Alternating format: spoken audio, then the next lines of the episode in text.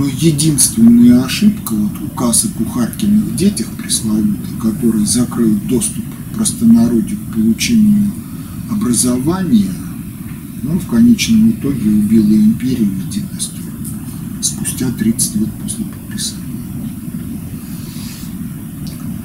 Поэтому, если говорить о культурной политике государства, то она должна строиться из того, что познавательно-творческий потенциал каждого – это народное достояние, общественное достояние. Его надо развивать и поддерживать, давить и калечить – это и вредно для общества, и грех перед Богом. Отношение к стыду и совести, совесть и стыд должна быть активно на протяжении всей жизни, осознанно.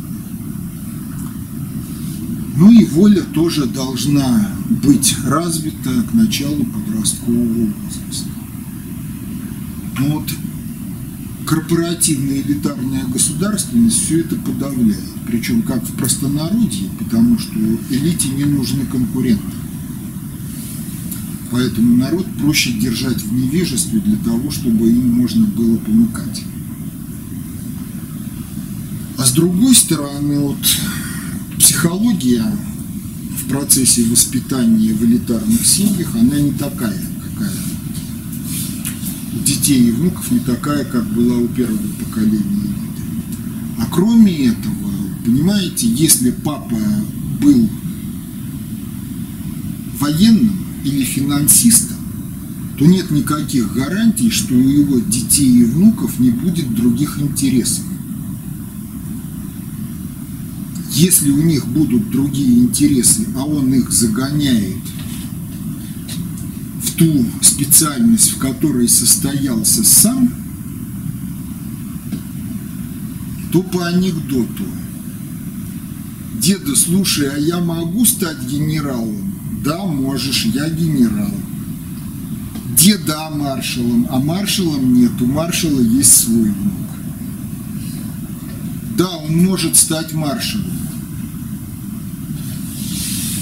Но психология, нравственность, этика, круг интересов, знания, навыки, они не позволят ему ничего другого, кроме как носить погоны и награды, но не сможет он управлять войсками, соответственно, таким вот образом милитарно-корпоративная государственность, проводя кадровую политику на основе клановой замкнутости, она порождает новую катастрофу. И вот получается так, что полный цикл русской истории – это от катастрофы до катастрофы. Цикл состоит из двух фаз. В первой фазе после катастрофы идет попытка построения общенародного государства. Она завершается тем, что возникает элита. Элита производит государственный переворот – и после этого строит элитарно-корпоративную государственность. А элитарно-корпоративная государственность быстренько деградирует и приводит к страну к новой катастрофе. Ну вот просто давайте отмотаем историю в прошлое. Вот 17-й год, что такое? Катастрофа элитарно-корпоративного государства под названием Российская империя. Что происходит за ней? советская власть, которая изначально строится как власть народа. Не власть для народа, а власть народа. Депутаты трудящиеся, они от имени трудящихся какие-то болтуны, они сами работают. Социальные лифты, которые позволяют крестьянскому парню стать академиком или министром. Что дальше? Дальше формируется элита. В одном из интервью Молотов признается, мы стали барствовать. Все. Появляется элита, элите общенародная государственность не нужна. 53 год убийства Сталина и Берии, но организационные формы общества – это по-прежнему советская власть.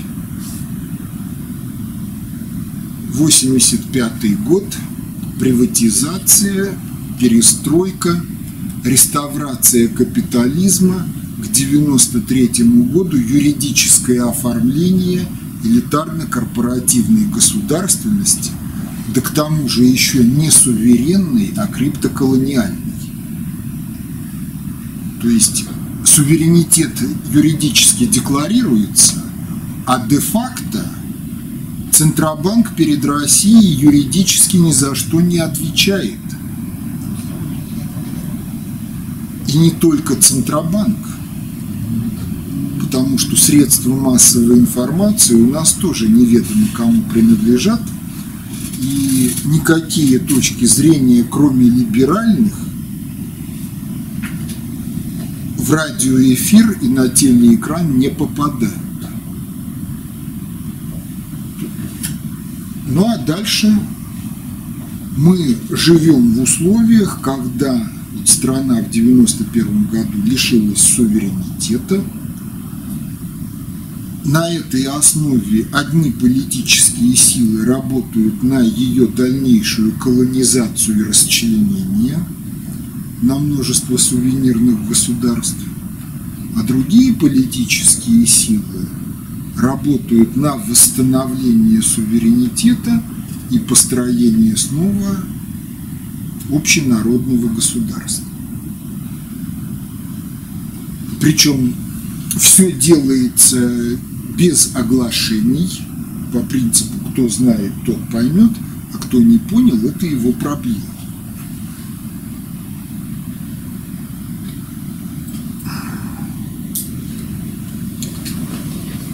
Это вот главное о культурах,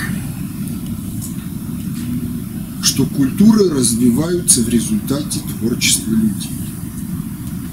А деградируют, когда нету творчества, и когда люди тоже деградируют.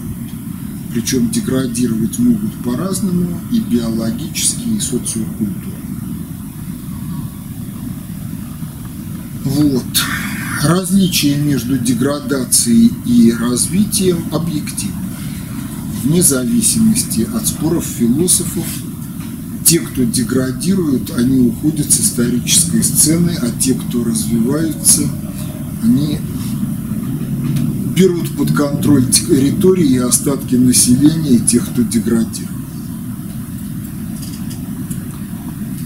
Вот теперь давайте смотреть на то, как относится постсоветская культура к тем характеристическим признакам, которые были названы. Фурсенко в прошлом министр образования и науки, сейчас сотрудник администрации президента. Недостатком советской системы образования была попытка формировать человека-творца – а сейчас задача заключается в том, чтобы взрастить квалифицированного потребителя, способного квалифицированно пользоваться результатами творчества других. Ну, есть Валентин Юрьевич Катасонов, профессор МГИМО, один из экономистов, которые на Ютьюбе часто выступают с критикой той экономической политики, которая имеет место быть в стране. Катасонов недоволен либерально-рыночной экономической моделью, но признает, что самый ценный ресурс в рыночной экономике – это дурак. А поскольку в природе дураки рождаются крайне редко, то надо поставить производство дураков на конвейер. сегодня конвейер начинает работать с детского сада. Как он работает – Почитайте Базарного «Дитя человеческое».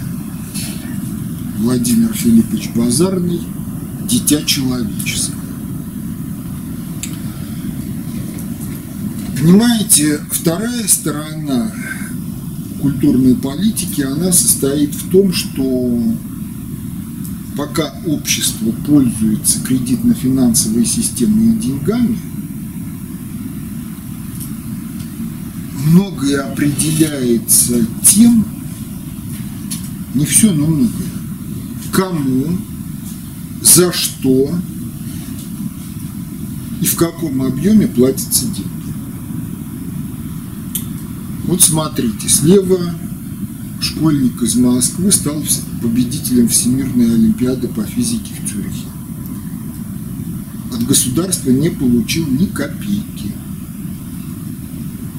Справа олимпийская чемпионка, несколько миллионов рублей, плюс машинка и так далее и тому подобное.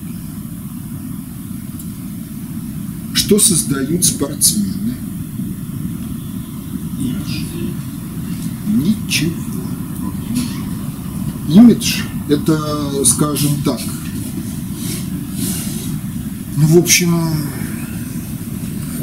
этот имидж не может существовать сам по себе. Он нуждается в раскрутке и пропаганде. Потому что если вы ну вот как в былые времена Никита Сергеевич Хрущев прилетел в Соединенные Штаты на авиалайнере Ту-114. Лайнер сел, американцы подкатили стандартный трап, трап не достает до площадки. Макнули американцев? Макнули. Нуждается это в какой-то дополнительной рекламе? Нет, это не нуждается. А для того, чтобы имидж спорт создавал, это каждый день надо промывать мозги на тему о том, что вот наши спортсмены там-то, там-то. Что Мария Шарапова там-то, там-то покидала мячик, и вот как теперь хорошо. Жить кто-то лучше, кроме Марии Шараповой, в результате этого стал? Нет. Не стали.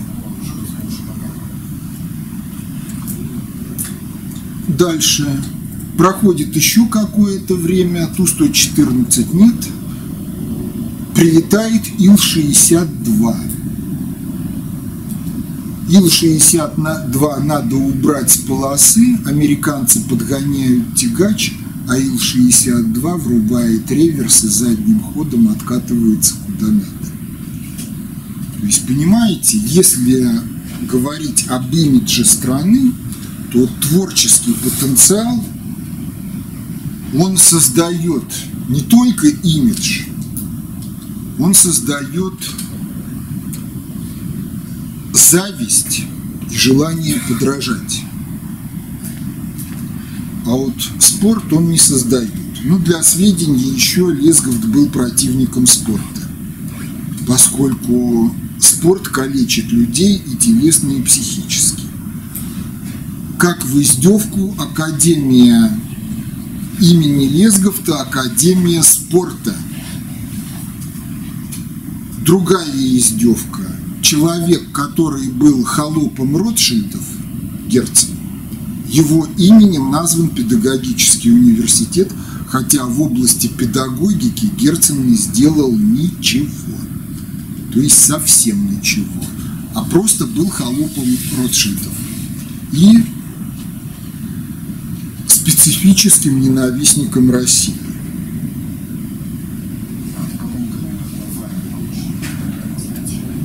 Ну, где-то там еще во времена советской власти. Значит, теперь обратимся к образованию.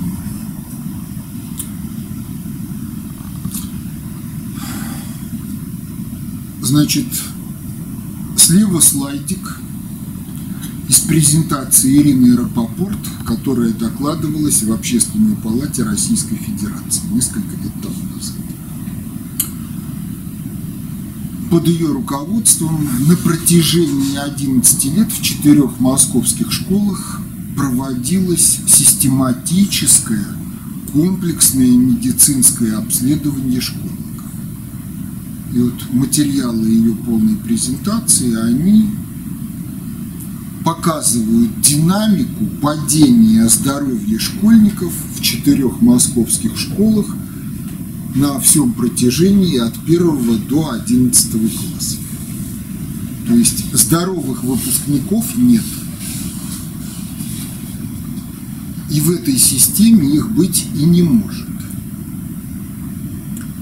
Существует единственная система здоровья сберегающих образовательных технологий Базарного Владимира Филипповича, разработанная под его руководством. Она сертифицирована, есть даже указ президента о ее внедрении. Но она не внедряется. Чиновники саботируют. Если говорить о качестве образования, то я часто привожу пример, о котором рассказал ректор ЛЭТИ несколько лет тому назад. Когда набрали первые выпуски по ЕГЭ, оказалось, первокурсники необучаемые. То есть преподаватели им чего-то про высшую математику, а они как баран на новые ворота. Решили узнать, что они знают, что они умеют.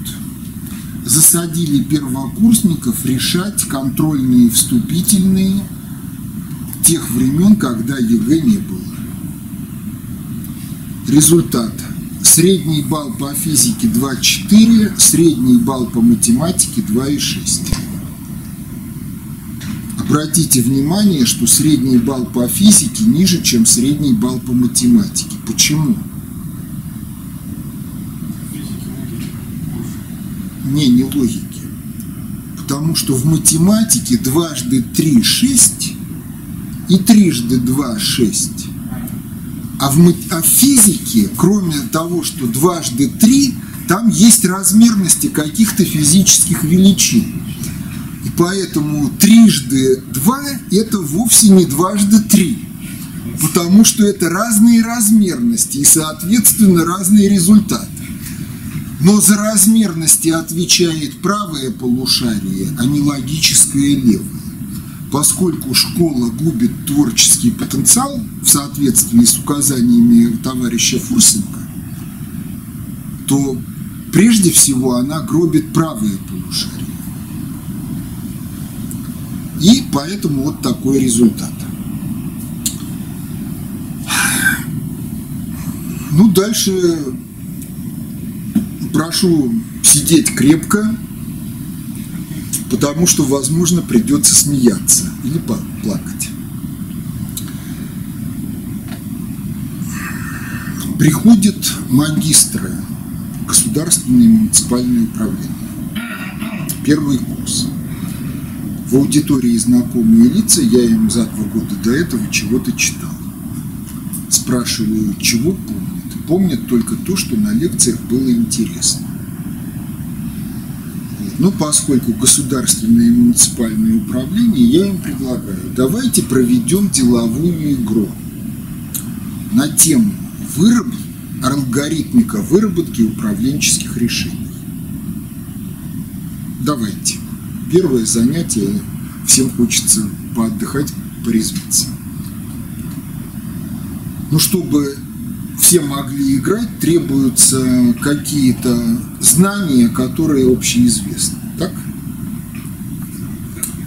Ну вот говорю, сценарий игры такой.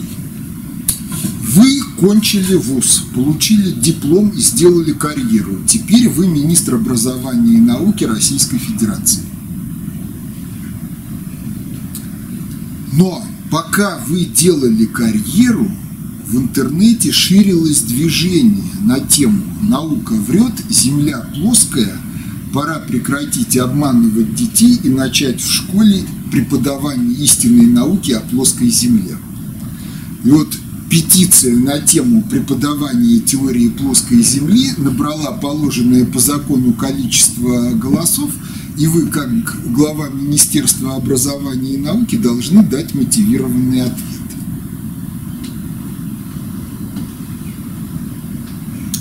Значит, в трех группах результат один и тот же. Ну, если все объединить, получится такая вещь. Я соберу комиссию ученых они вынесут вердикт, и в соответствии с этим вердиктом вот будет. Значит так, комиссия ученых будет заинтересована в распиле госбюджетных средств и грантов на тему проведения дополнительных исследований и проведения написания правильных учебников.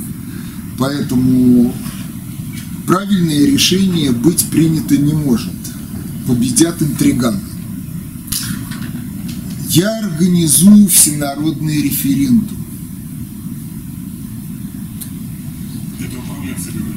Это говорят управленцы. Магистры первый курс. Ладно. А кто такой Ситников? Вы знаете? Нет. Посылаю на YouTube смотреть Ситникова. Зимняя школа для старшеклассников в высшей школе экономики. Ситников специалист по нейролингвистическому программированию и политтехнологии. В высшей школе экономики он старшеклассникам в зимние каникулы рассказывает, как они сделали Ельцина президентом в 96 году при стартовом рейтинге менее 5%. Как они там на Дальнем Востоке избрали губернатором кого-то, у кого был рейтинг вообще на момент начала меньше, компании меньше процента, и который вроде как был еще связан с тамошним криминалитетом. Так что говорю, в случае референдума победят политтехнологи, а не истина. Ну, призадумались. А вот Аристотель в IV веке до нашей эры. А что говорил Аристотель? Вот Аристотель что-то говорил, но они не помнят, не знают. А вот Магеллан совершил кругосветное плавание. Ну, говорю, знаете, есть такой анекдот. В секретных архивах Ватикана нашли документ, согласно которому Магеллана не убили дикари, а он сорвался с края земли и погиб. Поэтому говорю, вот, этот анекдот как сообщение, он ничуть не хуже и ничем не лучше вашего заявления о том, что Магеллан совершил кругосветное плавание. Приуныли. А если в окошко посмотреть, что вы увидите? Несколько голосов хором. Горизонт. А если бы Земля была плоская, вы бы горизонт увидели? Мнения разделились, но опять же не аргументированно.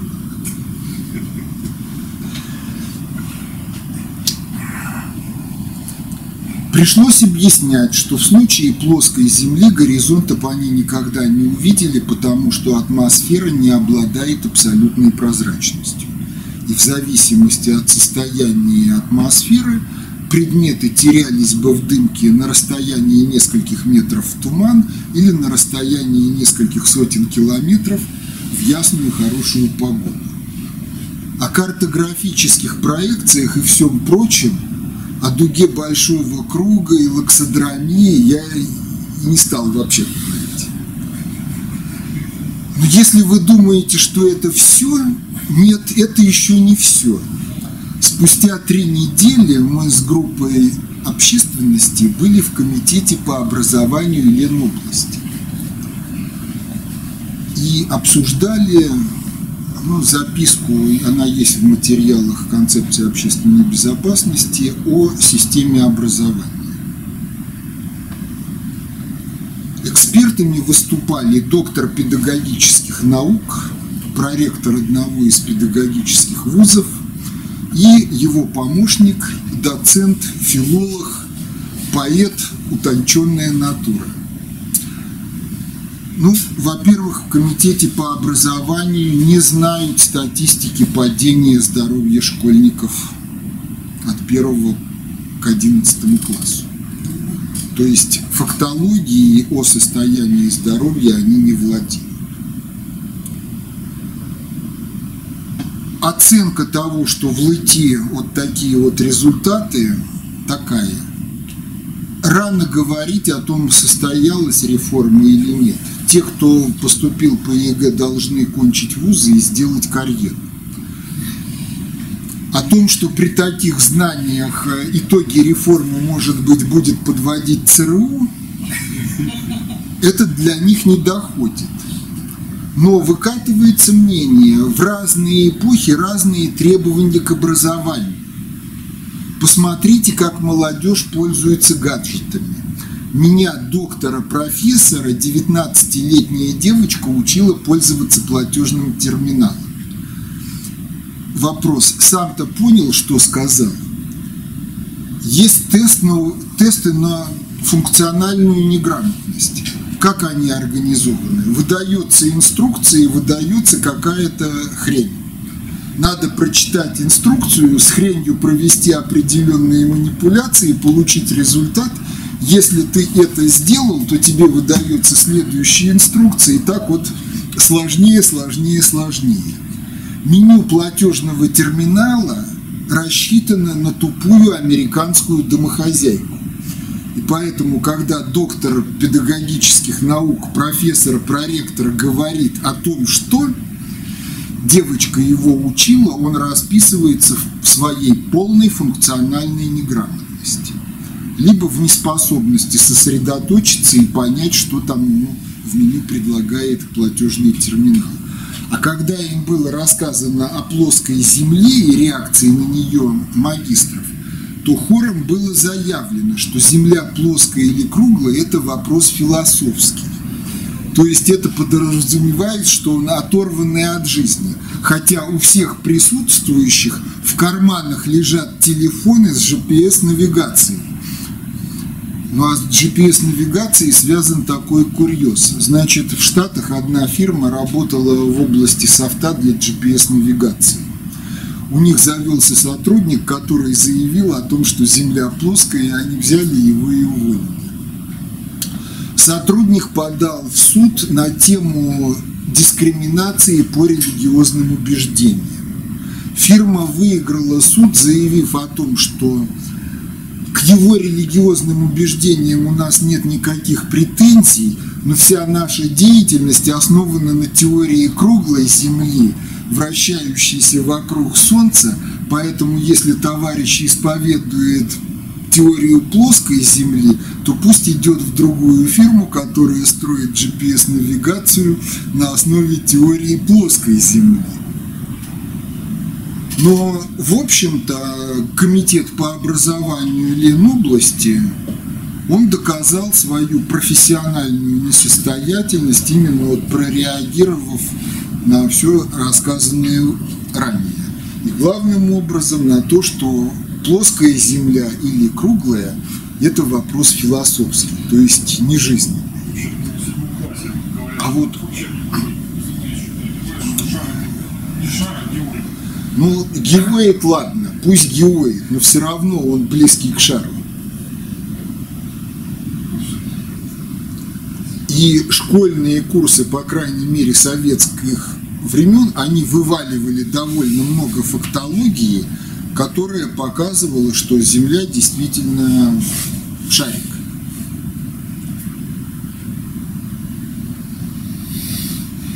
Понять то, что научно-технический прогресс выражается в том, что количество бит, которые мы запихиваем в кубический сантиметр или грамм массы технического устройства растет, что в 50-е годы эксперты по электронно-вычислительной технике говорили, что в будущем мощный ЭВМ будет весить менее полутора тонн, Вот этого в комитете по образованию не понимают.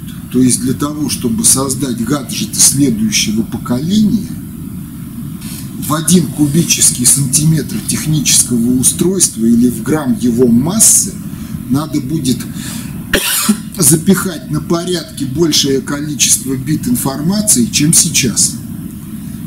А это требует уже не только знания физики и электротехники, но, возможно, и молекулярной биологии, и много еще чего другого. Но чиновники-бюрократы характеризуются известными словами Лаврова.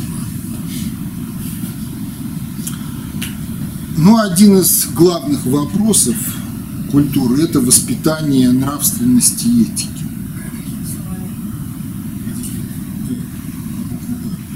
На пресс-конференции 15 августа, по-моему, 15 года был включен микрофон. И Лавров, э, слушая чего-то по наушникам, обронил фразу «дебилы», она стала мемом. К сожалению, она многое описывает в нашей действительности. Записных книжках Хильфа дважды встречается фраза «крайне пуганных идиотов». Второй раз, когда он ее приводит, он ее сопровождает дополнением «пора бы пугнуть». То есть проблема застарелая, довольно запущенная. Теперь посмотрите, какие модели поведения предлагает современное киноискусство и развлекалово для детей. Да. В общем, вариантов два. Либо носитель той или иной силы, который в одиночку там сметает целые полчища врагов, мафий, либо криминальный авторитет, который в силу там каких-то причин ну, не всегда плохой человек, а просто вот жизнь такая. Второй вариант – невольник чувственных удовольствий. Роскошная жизнь на всем готовом, на основе неведомо откуда взявшегося богатства, которое невозможно заработать ни в массовых профессиях, ни даже в очень высокопрофессиональных сферах деятельности, типа наука, медицина, виртуозная и так далее и тому подобное. То есть художественные произведения для детей в постсоветской России предлагают либо антисоциальные модели поведения, либо жизненно несостоятельные. Потому что разгромить в одиночку мафию или организованную преступную группировку – это из серии фантастики. Это не жизнь.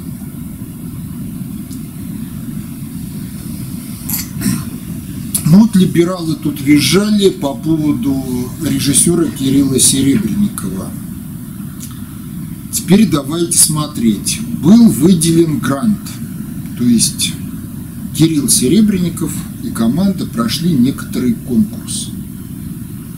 И в ходе обсуждения его притязаний на грант – конкурсная комиссия пришла к выводу, что да, это достойный товарищ, которому грант можно выделить, и он пойдет на пользу. На картинках сцены из спектаклей, поставленных Серебренником. Верхняя картинка – это из Антонии и Клеопатры. Нижняя картинка из спектакля Нуреев. Ну, что сказать о первой картинке? В стадии павианов иерархия выстраивается по принципу, кто кому показывает безнаказанно половой член. Соответственно, Серебренников, выставив актеров таким образом, заявил, что он главный павиан в России, и главнее него павианов тут нет. Вторая картинка. Ну, Нуреева обвиняют в том, что он был гомосексуалистом. Постановка спектакля, пусть даже и с лейблом 18+, реально в жизни общества, это привлечение к теме гомосексуализма и прочих половых извращений – прежде всего подростков, которые ищут себя. Но Серебренников обвиняется не в растлении общества, не в государственной измене в форме оказания иного рода помощи зарубежным государствам. Потому что растление подрастающих поколений можно трактовать как государственную измену, поскольку выгодополучателем являются геополитические конкуренты и враги России. Он обвиняется в том, что исчезли 67 миллионов рублей. То ли сам, то ли при его попустительстве. То есть, если бы эти 67 миллионов рублей он потратил на растление общества, то никаких претензий к нему не было бы. Был бы вполне достойный мастер искусств.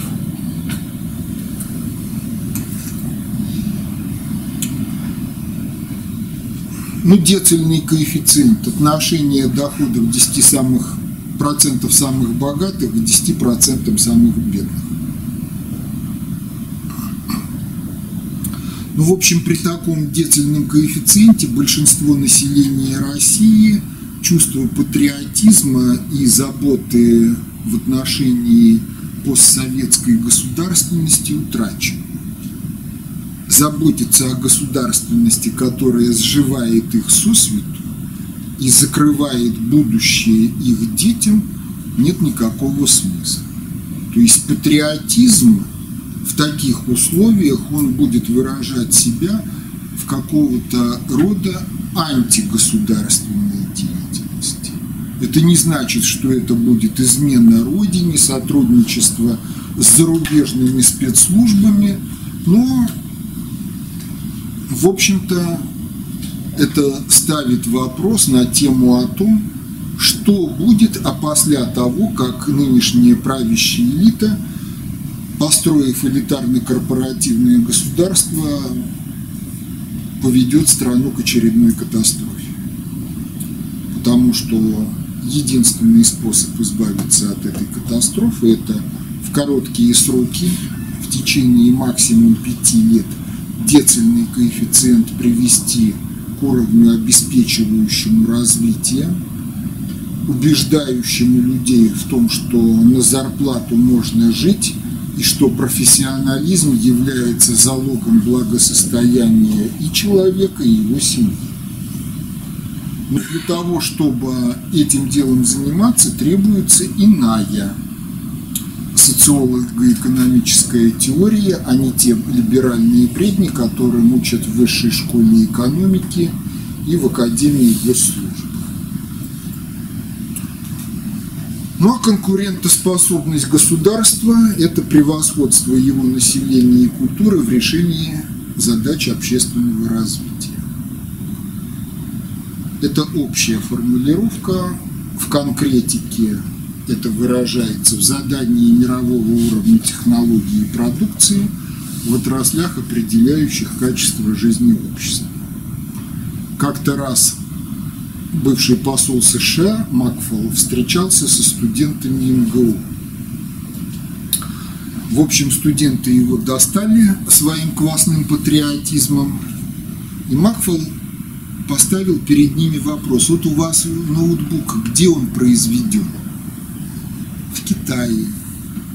А в нем есть операционная система. Ее кто сделал? Microsoft. Таким образом, Макфол, в общем-то, поставил квасных патриотов из МГУ на место. Следствие первого – военная экономическая несокрушимость.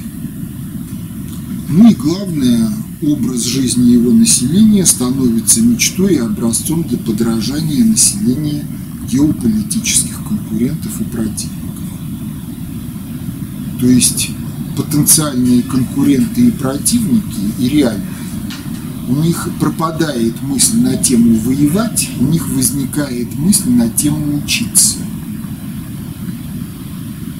Для того, чтобы жить так, как живет государство-лидер когда сейчас прибалты стонут на тему сорокового года, то не вредно бы вспомнить статистику. Вот если по критериям Российской империи 13 года к 40 году численность промышленных предприятий в Прибалтике, освободившейся от имперского гнета, упала на треть. Уровень жизни простонародья был настолько низок, что простонародье в сороковом году вынудило элиту правящую подать соответствующие документы о вступлении в Союз Советских Социалистических Республик. То есть это действительно концепция работает. Теперь давайте сделаем перерыв и перейдем к следующей презентации.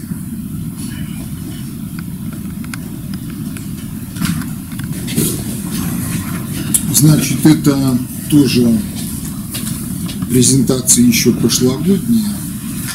В кратком версии все есть в интернете. Вот. Ну, значит, главное, суверенитет государства де юре – это независимость государства от внешнеполитических субъектов. То есть отсутствие юридической подчиненности должностных лиц государства и его органов власти зарубежным политическим субъектам. Это суверенитет государства де юре. Выкатывается такой тезис, что носителем суверенитета является народ. Ну, сам по себе тезис идеален в том смысле, что народ действительно должен быть носителем суверенитета. Потому что именно народ порождает ту или иную государственность. Если государственность ведет себя не так, то народ модифицирует эту государственность, либо сносит ее и строит новую государственность. То есть здесь все так.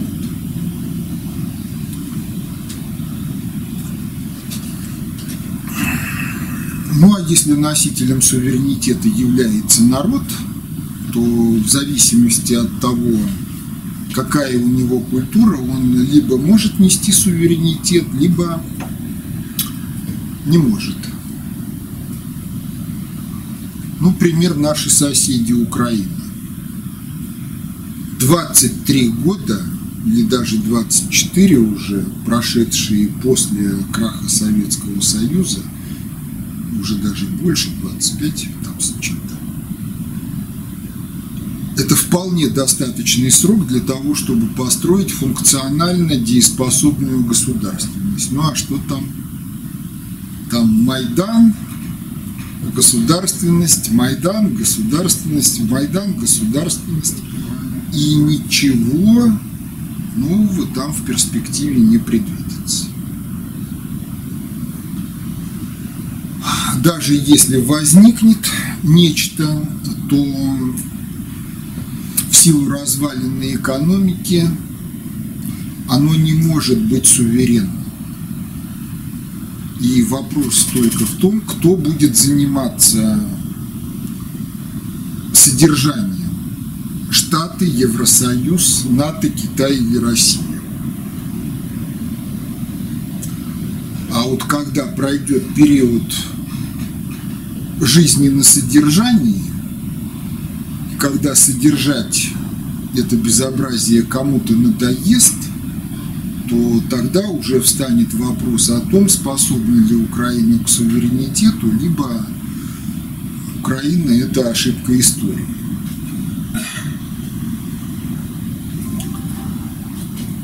Ну вот здесь э, статья 3 Конституции на темы о суверенитете. Еще раз. Суверенитет де-факто – это всегда выражение культуры и, соответственно, культурной политики. Культурная политика государства может быть направлена на то, чтобы народ был суверенным, а может быть направлена на то, чтобы народ суверенным не был, ну элита была суверенной.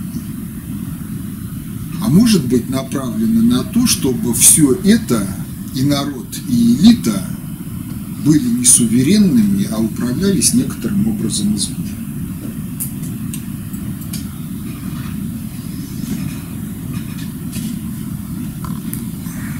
Чисто грамматически народ – это имя собиратель. То есть народ – это не неделимый монолитный субъект, а множество разных личностей со своими особенностями нравственности, этики, культуры чувств, культуры мышления, сложившегося миропонимания. И в зависимости от того, чего там в психике есть, личность либо вообще не воспринимает проблему суверенитета государства, либо является выразителем суверенитета этого народа.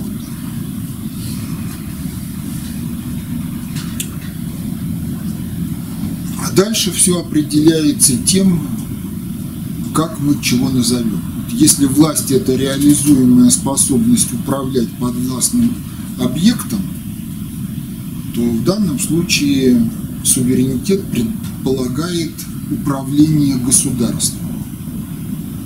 То есть управление населением, демографией, культурой, экономикой, управление воспроизводством природной среды, ну и много чего еще. И, в общем-то, во всем, что связано с управлением, с направлениями управления, с объектами управления, всегда выражается какой-то аспект суверенитета. И если суверенитет не реализуется, то говорить о национальной безопасности, о безопасности общества, о безопасности государства не приходится. Потому что в силу каких-то причин государство в тех или иных аспектах оказывается заложником обстоятельств, которыми управляют другие политические субъекты. Как управляют, это другой вопрос. В общем, если давать управленчески состоятельное определение суверенитета, то суверенитет в его полноте – это реализация обществом в отношении себя полной функции управления. То есть, если понятие о полной функции управления в культуре отсутствует, то говорить о суверенитете в его полноте, как о системном факторе, тоже не приходится. Да, в какие-то эпизоды истории благодаря тем или иным личностям полнота суверенитета может достигаться, но благодаря другим личностям в другие периоды истории – полнота суверенитета может утрачиваться вплоть до полной утраты суверенитета не только де-факто, но и де.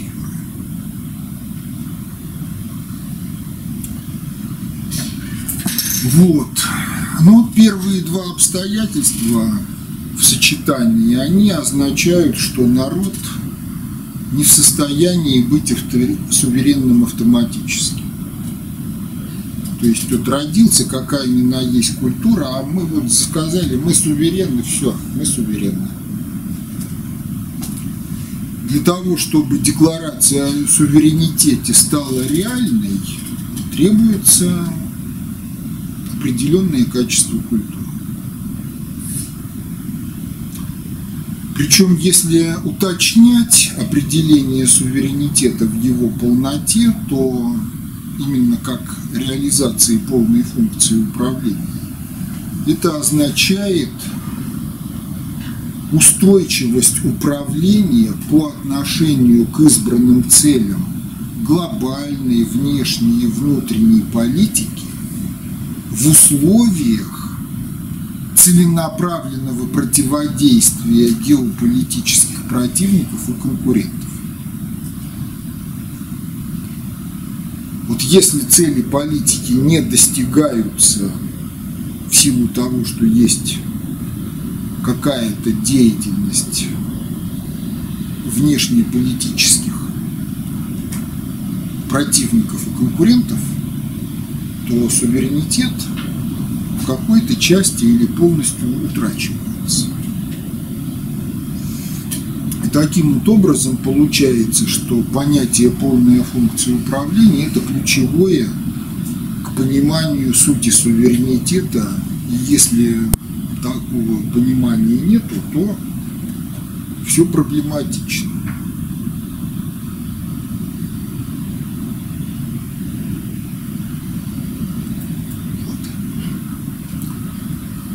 Ну, с полной функцией управления присутствующие должны быть знакомы.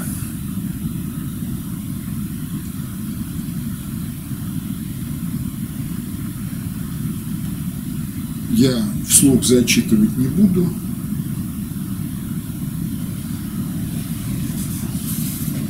Просто вспомните. Здесь вот выделен третий пункт решение задачи об устойчивости объекта управления в смысле предсказуемости его поведения под воздействием внешней среды, внутренних изменений и управления. Решение этой задачи – это необходимая предпосылка к формированию концепции управления. То есть, если концепции управления нету, то может быть только суетливая реакция на поток внешних обстоятельств, который выражается в известном афоризме «будем решать проблемы по мере их поступления». Вот в этом афоризме нет речи о генерации проблем, в том числе и о генерации проблем теми субъектами, которые претендуют на решение проблем по мере их поступления. Ну вот внизу цитата из Андропова. Мы не знаем общества, в котором живем. Если мы не знаем общества, в котором живем, поведение общества непредсказуемо, решение задачи об устойчивости в смысле предсказуемости поведения возможно, и страна при всей ее экономической мощи оказывается заложником внешнеполитических субъектов, которые лучше понимают и лучше знают это общество, нежели носители государственной высшей власти в этом обществе. Но это модификация той картинки, которую вы уже видите не первый раз. Единственное только то, что здесь общество выведено из рассмотрения как таковое – а рассматривается только государственная власть, миропонимание интеллект управленцев, депутатов, чиновников, бизнесменов. Но закономерность охватывает жизнь нескольких поколений. Это процесс. Если на входе в этот процесс одна наука, будет одно качество жизни. Если другая наука, то другое качество жизни. В 2015 году Министерство образования Японии предложило отказаться от преподавания в японских вузах гуманитарных дисциплин. Решение прошло незамеченным многими, а те, кто заметил, не придал ему значения если соотноситься с этой картинкой, то наука в Японии на момент принятия этого решения была импортной. Она была заимствована страной в ходе реставрации Мэйдзи и последующего развития Запада в готовом к употреблению виде. В готовом к употреблению виде означает со всеми достоинствами, и со всеми дефектами, и со всеми заложенными багами, которые предназначены для того, чтобы хозяева науки через нее могли управлять тем обществом, которое примет эту науку. То есть, когда японцы отказались от преподавания гуманитарно-обществоведческих дисциплин западного толка, они фактически сделали очередной шаг к восстановлению полноты суверенитета. Когда вот эта идея оглашается в наших аудиториях, то далеко не все понимают, о чем идет речь. Потому что наука воспринимается как ну, безальтернативная объективная истина, что, мягко говоря, не всегда соответствует действительности.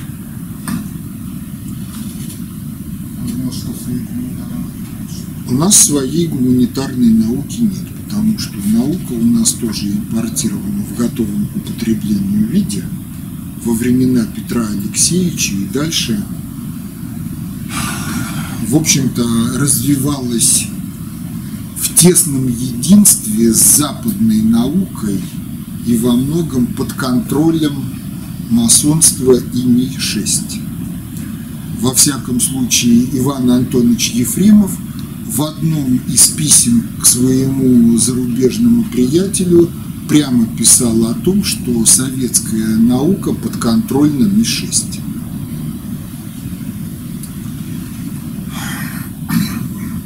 Ну, теперь на тему о том, как уничтожить суверенитет государства мирными средствами. Проект «Инновационная Россия-2020» был подготовлен Минэкономразвития, когда его возглавляла Набиулина.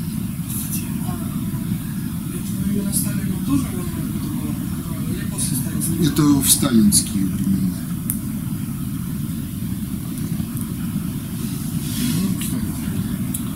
Да. Суверенитета не было. Суверенитета не было с того момента, как Библия была положена в основу культуры. Потом на смену Библии пришел марксизм, тоже не суверенно.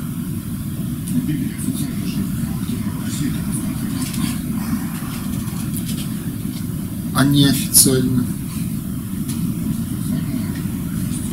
История Библии – это отдельный вопрос.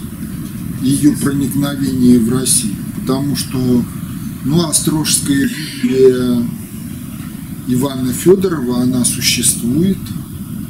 Вопросы ее происхождения не особый вопрос, но она существует не с конца XIX века.